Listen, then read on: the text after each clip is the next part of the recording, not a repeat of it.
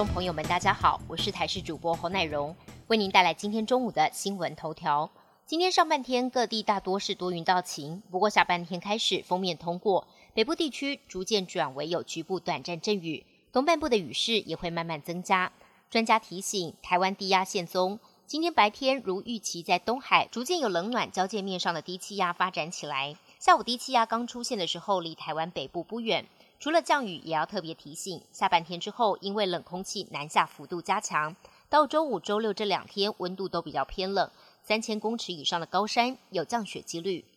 全球最佳医院排行，台湾再度有医院上榜。美国新闻周刊与全球数据公司合作，列出了全球最佳医院排名。除了公布全球前两百五十强，也发表各国当地医院排名。而去年台大医院列入全球第两百四十九名，是台湾第一次纳入；而今年则是由台北荣总位居全球第两百一十八名，成为台湾唯一上榜的医院。至于国内排名，台北荣总名列第一，台大紧接在后，林口长庚、台中荣总以及高雄长庚医院分别位居第三到第五名。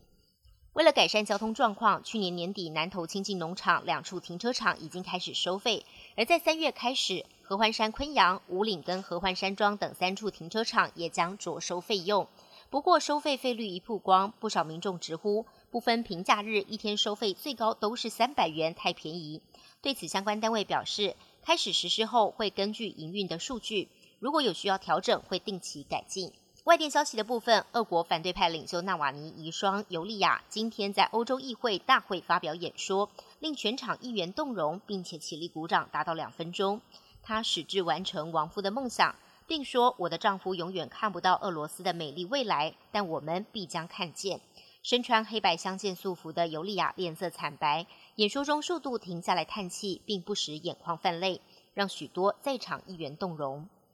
美国总统拜登的年度健检二十八号在马里兰州军事医院进行，结束之后，拜登还开玩笑说自己太年轻了。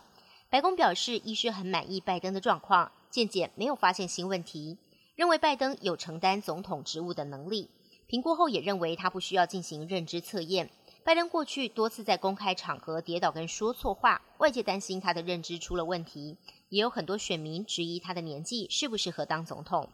美国参院共和党领袖麦康诺二十八号在院会宣布，将在十一月卸下共和党领袖职务。现年八十二岁的麦康诺，从二零零六年开始担任共和党领袖。领导共和党参议院党团将近二十年，是史上任期最长的参院共和党领袖。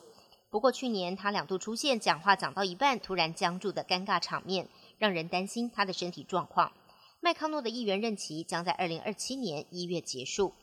本节新闻由台视新闻制作，感谢您的收听。更多内容请锁定台视各界新闻与台视新闻 YouTube 频道。